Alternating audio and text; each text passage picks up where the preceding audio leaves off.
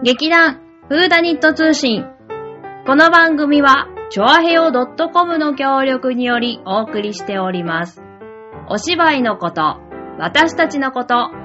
ミステリーのことをお伝えしていきまーす。始まりました。劇団フーダニット通信。本日は、私、立花沙織が一人でお送りします。ええ、芋はですね、九州の大雪のせいで帰れないということで、収録の時間に間に合いませんでした。というわけで、えー本日は寂しく私が一人でお届けしたいと思っております。えー本日はですね、後半に、えー座長がですね、朗読を読んでいただきますので、その前にですね、え先週、先週じゃないか、先々週にお送りできなかった、えー私と妹の、えー講演の反省、あとですね、ターナーの反省文もですね、ちょっと遅れてやってきたので、そんなものをお伝えしていこうかと思っています。えー、まずですね、田中実氏、えー、前回の感想ということで、えーとても貴重な体験をさせてもらい、そしていろいろなことを考えるきっかけを多く受け取りました。今後の自分に大きく影響した舞台になったと思います。そして共演者、スタッフ、皆さんのサポートを受けたからこそできたことで、舞台に立たせてもらえたんだと強く感じ、感謝とともに皆さんの凄さを改めて感じることができました。皆さんありがとうございました。ということで、えターナーですね。えっ、と、今回2回目の出演ということで、前回はね、あのーコックさんじゃなくて、イッタさんをやってたわけですけれども、まあ、そんなにセリフもなく、ちょこっと、ちょこっと出て、ちょこっと帰るみたいな感じだったんですけれども、今回はですね、えーまるでそれを、こう、なんでしょう、リバウンド、あ、違うな。えー、まあ、とにかくですね、今回は一転して、えーものすごい量のセリフを喋っていただきました。うん。なんか、あんなに最初から最後まで話すってなかなか大変だっていうのは前回の、えー前々回のですね、私、えー自分のですね、お芝居でですね、とても感じましたのでですね、もうすべて彼はすごいなぁと思いました。ね、ほぼ、ほぼ初めての舞台と言ってもいいんじゃないでしょうか。いろんなことをですね、あの、感じていただけたんじゃないかななんて思いながらですね、えー私の方もですね、あのー冊子で戦わせていただきまして、ね、あのーいつもと違う感覚をですね、たくさんたくさんいただいた、えー相手役でした。ありがとうございました。というわけでですね、えー今度はですね、あの芋のですね、感想文がですね、長々っと送られてきておりますので、そちらを紹介したいと思うのですが、えー、っと、えー、さおちゃんおかお疲れ様です。今回の感想反省ということで、若竹先生の12年ぶりの再演ということで、12年前はピチピチ？かっこムチムチ？のギャルだった私が演じた役は、カナが演じた浅岡玲子でした。そして今回は38歳子持ちのおば、信子ということで、時の経過を改めて感じさせられました。12年前自分がやった役の記憶なんてほとんどというか他の作品も終演したらすっかり忘れちゃうのですが、自分がやっていた役をまた誰かが演じているのを見ることができるのは、ああ、こんな演じ方もあったんだとか、カナはレイコという役をこんな風に考えていたんだとか、全く同じ脚本なのに新しい発見ができ、とても新鮮でした。かなちゃんお疲れ様でした。自分自身の感想としては、12年という月日が経ち、やっと若竹作品の面白さ、かっこブラック度がやっと理解できたのかなーって思いました。もちろん12年前も面白かったんだけど、それ以上に、うんとこさ、そんなこと言ってると、じゃあ罠だって再演したじゃんって話になるんだけどね、笑い。稽古の時に感情を解放するっていう行為をいつも最終的にはうまくできていなくて、ある程度見せるところまでは多分できるのだろうけど、見てくださっている人たちに伝える、与えるというのが今までは足りてなかった気がします。今回の作品ではそれがやっとこさ少しずつできるようになって、引き出してくれたさおちゃんに感謝しています。次の作品でもいろいろな感情を解放して磨きのかかった薩摩芋をお届けできたらと思っています。ありがとうございました。九州が大雪の影響でめっちゃ残業だよの薩摩芋でした。というわけでですね、おお、そうだ、そうだ、そうだ私に感謝しろ。まったく。ま、芋のダメ出しはここでは言わないことにしよう。というわけでですね、えーもう一通ですね、えー、あ、いいや、私の感想を述べた方がいいですね、これは。えー、今回はですね、まあ毎回私ド M な芝居の作り方をしていると自分でも思っておるのですが、今回もですね、非常に大変な思いを勝手にしておりました。まああのー私たちがいつもやっているミステリー劇、まあ主にアガサ・クリスティのまあ、台本が多いんですけれども、まあ、他にもね、あの、いろんな作家さんのものを今までやらせていただいたんですが、ある意味ですね、えー、今までの作品ですね、たくさん、たくさんですね、材料、資料、まあ、その、役を作るにあたってのソースがいっぱい書かれてるものが多いんですね。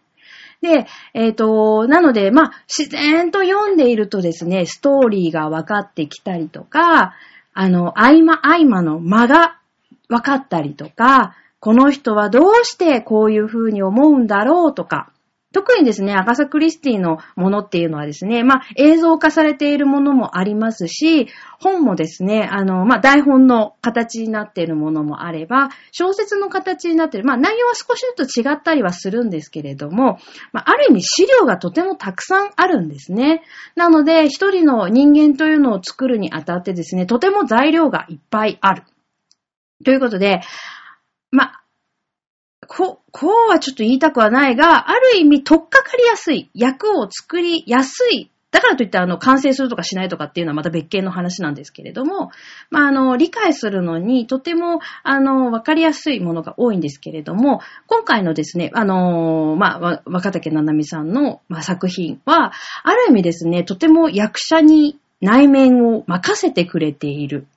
作品と言えばいいんでしょうかね。まあ、あの、間やタイミングっていうのは書かれてるんですけれども、その人がどう生きてきたかとか、どういう、まあ、目的でここに来てるのか。まあ、もちろん目的はね、あの、大体みんな、あの、まあ、金っていうことなんですけれども、まあ、あの、それをですね、裏付けるための材料っていうのが、まあ、あまり書かれていない。ね、そこは役者たち本人にお任せしますというね、作品なわけでございます。なので、やはりそこのね、あの、間、間を埋めていかないとですね、ある意味、まあ、あの、中で生きるというのがとても難しい劇なんですね。で、えっ、と、特にですね、コメディなので、とにかくね、間とか、あと動き、今回ね、もう死体をね、いろんなところに移動させたりとか、その移動してる途中で見えないように、こう、また違う人が出てきちゃったりとか。そういうですね、動きもとてもとてもたくさん入っていましたので、もうなんか、ど、ど、どっちやっていいの？どっちどっちみたいな感じで、もうものすごいこう大混乱を起こ、させられました。特にですね、我々いつも動きは極力うするなと。動くな。動くな。喋るな。見るな。みたいな。そういうですね、あの、まあ、ストイックというか、まあ、あの、とにかく必要ないことはするのではないというですね、まあ、あのー作り方をですね、してきたものですので、今回はですね、その真逆。とにかく漏れ。みたいな。とにかく持って持って、動きもセリフも、もう全部全部持って、で、テンポよく、みんなで、こう、階段をどこどこどこどこっと上がっていこうぜという内容になっておりますので、もうまあ、今までのやり方をもう根本から覆す内容だったと思います。なので、とっても苦労しましたし、また新しいこともたくさんたくさん見つけることができました。で、今回本当にですね、まあみんなが言ってることですけれども、あの、観客の皆さんにですね、本当に本当に助けられた舞台だと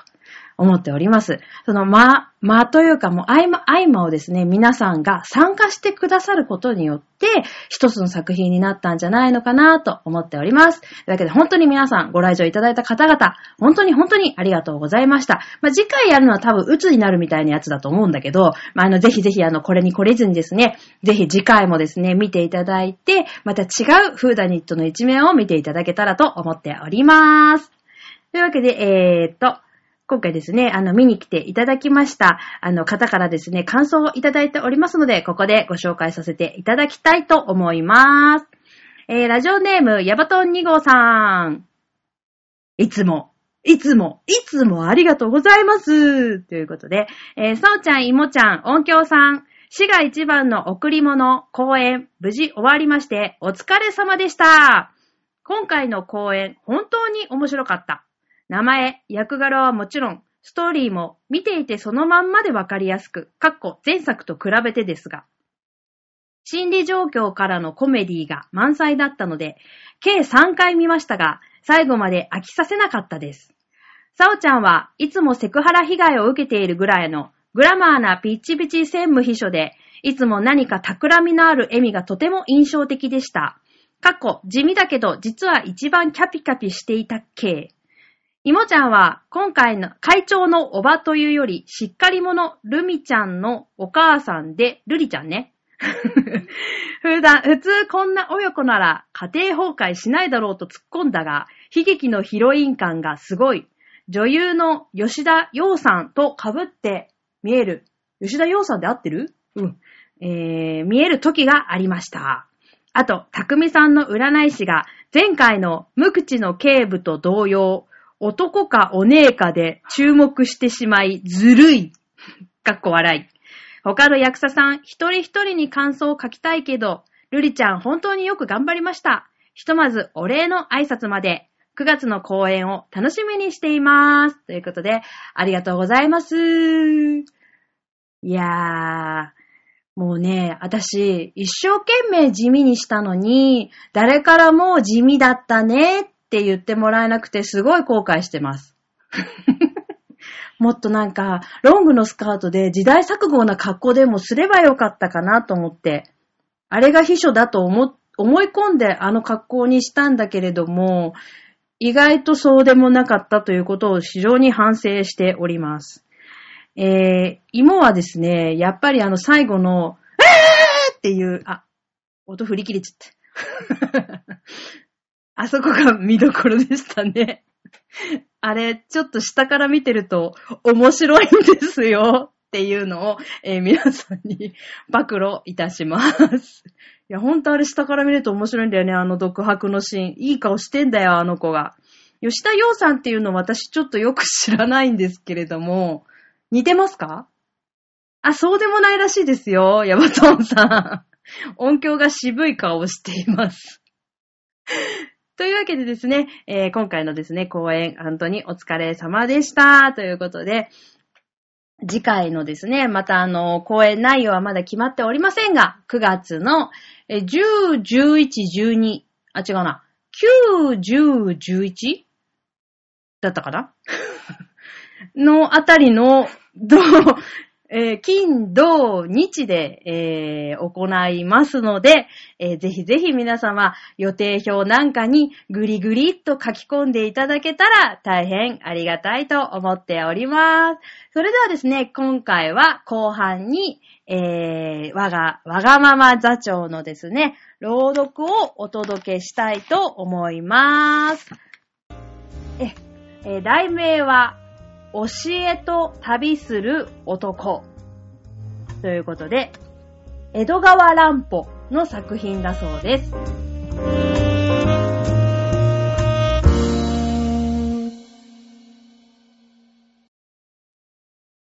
江戸川乱歩作教えと旅する男第1回この話が私の夢か私の一時的狂気の幻でなかったなら、あの教えと旅をしていた男こそ狂人であったに違いない。だが、夢が時としてどこかこの世界と食い違った別の世界をちらりと覗かせてくれるように、また、狂人が我々の全く感じ得ぬ物事を見たり聞いたりすると同じに。これは私が不可思議な大気のレンズ仕掛けを通して、一節なこの世の視野の外にある別の世界の一遇を、ふと隙見したのであったかもしれない。いつとも知れぬ、ある暖かい薄曇った日のことである。それは、わざわざ魚津へ蜃気楼を見に出かけた帰り道であった。私がこの話をすると、お前は魚津なんか行ったことはないじゃないかと、親しい友達に突っ込まれることがある。そう言われてみると、私はいつの幾日に魚津へ行ったのだと、はっきり証拠を示すことができぬ。それではやっぱり夢であったのか。だが、私はかつて、あのように濃厚な色彩を持った夢を見たことがない。夢の中の景色は白黒の映画と同じに、全く色彩を伴わぬものであるのに、あの折の汽車の中の景色だけはそれもあの独々しい教えの画面が中心になって、紫と縁じのかった色彩で、まるで蛇の目のように生々しく私の記憶に焼き付いている。着色映画の夢というものがあるのであろうか。私はその時、生まれて初めて蜃気楼というものを見た。ハマグリの息の中に美しい竜宮状の浮かんでいるあの古風な絵を想像していた私は、本物の蜃気楼を見て、油汗の滲むような恐怖に近い驚きに打たれた。魚津の浜の松並木に豆粒のような人間がうじゃうじゃと集まって、息を殺して、眼界いっぱいの大空と海面とを眺めていた。私はあんな静かな、推しのように黙っている海を見たことがない。日本海は荒海と思い込んでいた私には、それもひどく意外であった。その海は灰色で、全く小波一つなく、無限の彼方にまで打ち続く沼かと思われた。そして太平洋の海のように水平線はなくて、海と空とは同じ灰色に溶け合い、暑さの知れぬもやに覆い尽くされた感じであった。空だとばかり思っていた上部のもやの中を、案外にもそこが海面であって、ふわふわと幽霊のような大きな白穂が滑っていったりした。蜃気楼とは、入植のフィルムの表面に墨汁を垂らして、それが自然にじわじわと滲んでいくのを途方もなく巨大な映画にして、大空に映し出したようなものであった。遥かな能登半島の森林が食い違った大気の変形レンズを通して、すぐ目の前の大空に、焦点のよく合わぬ顕微鏡の下の黒い虫みたいに、曖昧に、しかもバカバカしく拡大されて、見る者の頭上に押しかぶさってくるのであった。それは妙な形の黒雲と似ていたけれど、黒雲なれば、その所在がはっきりわかっているのに反し、蜃気楼は、不思議にも、それと見るものとの距離が非常に曖昧なのだ。遠くの海上に漂う大入道のようでもあり、ともすれば、眼前一尺に迫る異形のもやかと見え、果ては見るものの角膜の表面にぽっつりと浮かんだ一点の曇りのようにさえ感じられた。この距離の曖昧さが、蜃気楼に想像以上の不気味な気違いめいた感じを与えるのだ。曖昧な形の真っ黒な巨大な三角形が塔のように積み重なっていったり、瞬く間に崩れたり、横に伸びて長い汽車のように走ったり、それがいくつかに崩れ、立ち並ぶアラビア杉の小杖と見えたり、じっと動かぬようでいながら、いつとはなく全く違った形に化けていった。蜃気楼の魔力が人間を気違いにするものであったなら、おそらく私は、少なくとも帰り道の汽車の中までは、その魔力を逃れることができなかったであろう。二時間のあまりも立ち尽くして、大空の用意を眺めていた私は、その夕方、魚津を立って、汽車の中に一夜を過ごすまで、全く日常と異なった気持ちでいたことは確かである。もしかしたら、それは通り魔のように人間の心をかすめ犯すところの一時的狂気の類でもあったのであろうか。魚津の駅から上野への汽車に乗ったのは夕方の6時頃であった。不思議な偶然であろうか、あのあたりの汽車はいつでもそうなのか。私の乗った二等車、中、当時は三等まであった。は、教会堂のようにがらんとしていて、私の他にたった一人の先客が向こうの隅のクッションにうずくまっているばかりであった。汽車は寂しい海岸の険しい崖や砂浜の上を単調な機械の音を響かせて果てしもなく走っている。沼のような海上のもやの奥深く、黒地の色の夕焼けがぼんやりと漂っていた。異様に大きく見える白穂がその中を夢のように滑っていた。少しも風のないムシムシする日であったから、ところどころ開かれた汽車の窓から、信仰に連れて忍び込むそよ風も、幽霊のように尻切れトンボであった。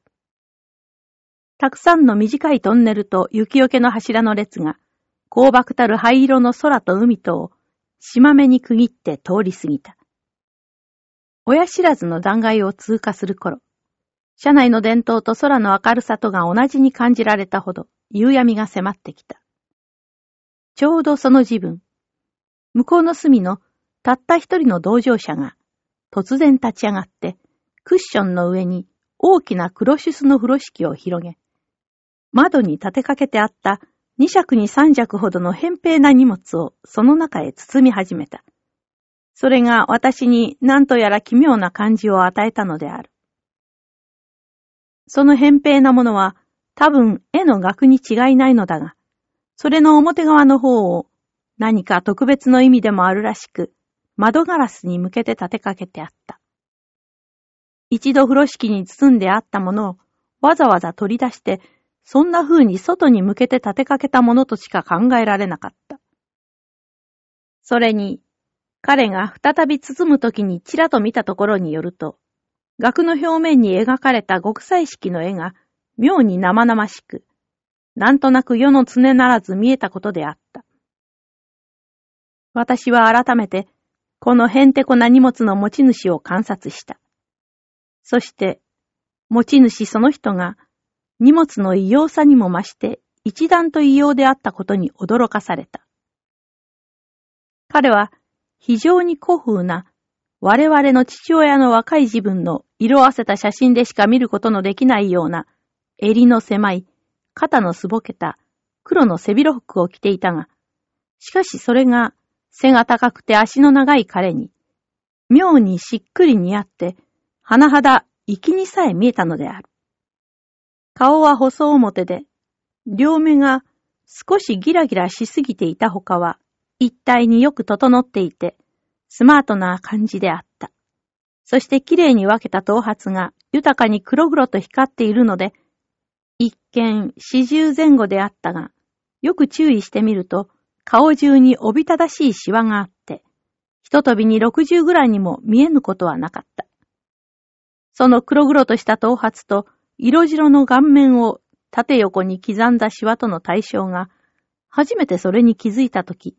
私をハッとさせたほども非常に不気味な感じを与えた。彼は丁寧に荷物を包み終わると、ひょいっと私の方に顔を向けたが、ちょうど私の方でも熱心に相手の動作を眺めていた時であったから、二人の視線ががっちりとぶつかってしまった。すると、彼は何か恥ずかしそうに唇の隅を曲げて、かすかに笑ってみせるのであった。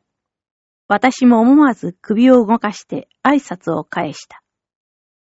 それから、小駅を二三通過する間、私たちはお互いの隅に座ったまま、遠くから時々視線を交えては、気まずくそっぽを向くことを繰り返していた。外はすっかり暗闇になっていた。窓ガラスに顔を押し付けて覗いてみても、時たま沖の漁船の幻灯が遠くぽっつりと浮かんでいる他には、全く何の光もなかった。果てしのない暗闇の中に、私たちの細長い写室だけが、たった一つの世界のように、いつまでもいつまでもガタンガタンと動いていった。このぐらい写室の中に、私たち二人だけを取り残して、全世界が、あらゆる生き物が、跡形もなく消え失せてしまった感じであった。私たちの二等車には、どの駅からも一人の乗客もなかったし、列車ボーイや車掌も一度も姿を見せなかった。そういうことも今になって考えてみると、甚だ機会に感じられるのである。私は、40歳にも60歳にも見える西洋の魔術師のような風采のその男がだんだん怖くなってきた。怖さというものは、他に紛れる事柄のない場合には、無限に大きく体中いっぱいに広がっていくものである。私は、ついには産毛の先までも怖さに満ちてたまらなくなって、突然立ち上がると、向こうの隅のその男の方へ、つかつかと歩いていった。その男が愛わしく、恐ろしければこそ、私はその男に近づいていったのであった。私は、彼と向き合ったクッションへ、そっと腰を下ろし、近寄れば、一層異様に見える彼のシワだらけの白い顔を、私自身が妖怪ででもあるような、一種不可思議な、転倒した気持ちで、目を細め息を殺して、じっと覗き込んだものである。男は、私が自分の席を立った時から、ずっと目で私を迎えるようにしていたが、そうして私が彼の顔を覗き込むと、待ち受けていたように、顎で傍らの例の扁平な荷物を指し示し、何の前置きもなく、さもそれが当然の挨拶ででもあるように、これでございますか？と言った。その口調があまり当たり前であったので、私はかえってぎょっとしたほどであった。これがご覧になりたいのでございましょう。私が黙っているので、彼はもう一度同じことを繰り返した。見せてくださいますか私は相手の調子に引き込まれて、つい変なことを言ってしまった。私は決してその荷物を見たいために席を立ったわけではなかったのだけれど。喜んでお見せいたしますよ。私はさっきから考えていたのでございます。あなたはきっとこれを見においでなさるだろうとね。男は、むしろ老人と言った方がふさわしいのだが、そう言いながら、長い指で器用に大風呂敷をほどいて、その額みたいなものを、今度は表を向けて窓のところへ立てかけたのである。私は一目ちらっとその表面を見ると、思わず目を閉じた。なぜであったか、その理由は今でもわからないのだが、なんとなくそうしなければならぬ感じがして、数秒の間目を塞いでいた。再び目を開いたとき、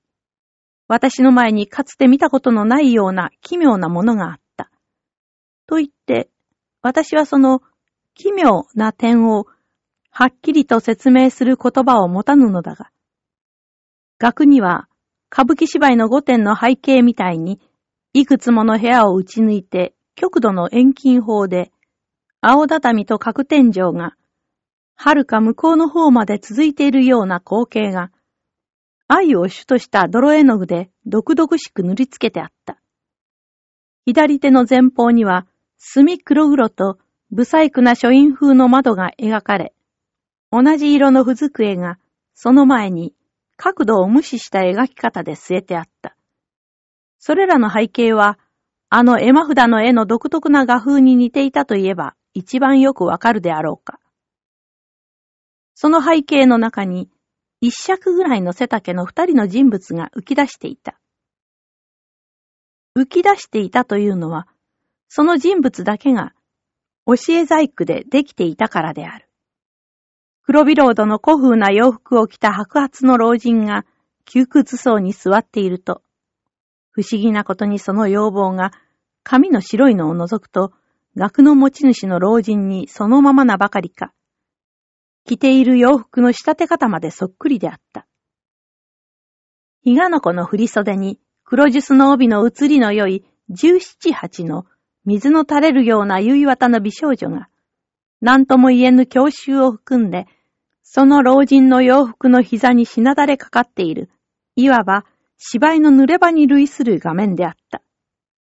洋服の老人と色娘の対象が、甚だ異様であったことは言うまでもないが、だが、私が奇妙に感じたというのはそのことではない。背景の粗雑に引き換えて、教えの細工の成功なことは驚くばかりであった。顔の部分は白絹に木凸を作って、細かいシワまで一つ一つ表してあったし、娘の髪は本当の毛髪を一本一本植え付けて人間の髪を言うように言ってあり、老人の頭は、これも多分本物の白髪を丹念に植えたものに違いなかった。洋服には正しい縫い目があり、適当な場所に泡粒ほどのボタンまでつけてあるし、娘の父の膨らみといい、すねのあたりの生めいた曲線といい、こぼれた肘面、ちらと見える肌の色。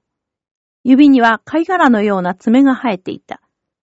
虫眼鏡で覗いてみたら、毛穴や産毛までちゃんとこしらえてあるのではないかと思われたほどである。私は、教えといえば、羽子板の役者の似顔細工しか見たことがなかったが、そして、羽子板の細工には随分成功なものもあるのだけれど、この教えはそんなものとはまるで比較にならぬほど、高知を極めていたのである。おそらくその道の名人の手になったものであろうが。だが、それが私のいわゆる奇妙な点ではなかった。額全体がよほど古いものらしく、背景の泥絵の具はところどころ剥げ落ちていたし、娘の日がの子も老人のビロードも見る影もなく色あせていたけれど、剥げ落ち色あせたなりに名城しがたき独々しさを保ち、ギラギラと見る者の眼底に焼き付くような正気を持っていたことも、不思議といえば不思議であった。だが、私の奇妙という意味はそれでもない。それは、強いて言うならば、教えの人物が二つとも生きていたことである。文楽の人形芝居で、一日の演技のうちに、たった一度か二度、それもほんの一瞬間、名人の使っている人形が、神の息吹をかけられでもしたように、本当に生きていることがあるものだが、この教えの人物は、その生きた瞬間の人形を、命の逃げ出す暇を与えず、とっさの間にそのまま板に貼り付けたという感じで、永遠に生きながらえているかと見えたのである。私の表情に驚きの色を見て取ったからか、老人はいとも頼もしげな口調で、ほとんど叫ぶように、ああ、あなたは分かってくださるかもしれません。と言いながら、肩から下げていた黒革のケースを丁寧に鍵で開いて、その中からいとも古風な双眼鏡を取り出して、それを私の方へ差し出すのであった。これを、この遠眼鏡で一度ご覧くださいませ。いえ、そこからでは近すぎます。失礼ですが、もう少しあちらの方から。さよう、ちょうどそのあたりがようございます。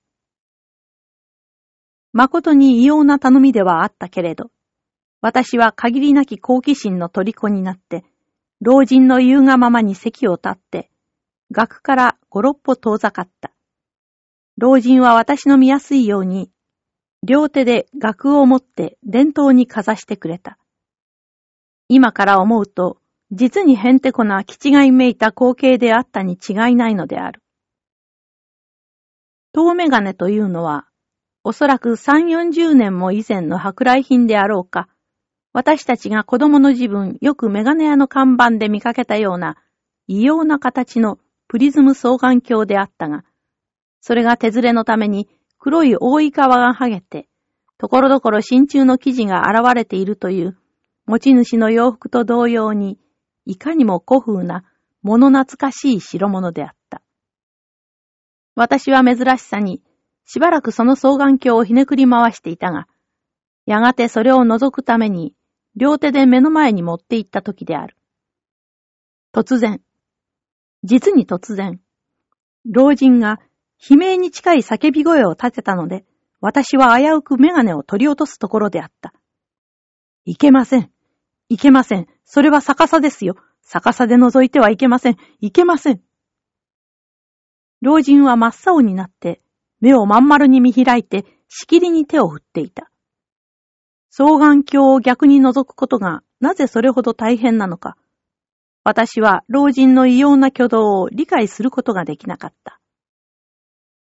なるほど、逆さでしたっけ。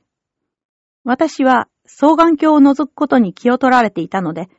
この老人の不思議な表情を指して気にも留めず、メガネを正しい方向に持ち直すと、急いでそれを目に当てて、教えの人物を覗いたのである。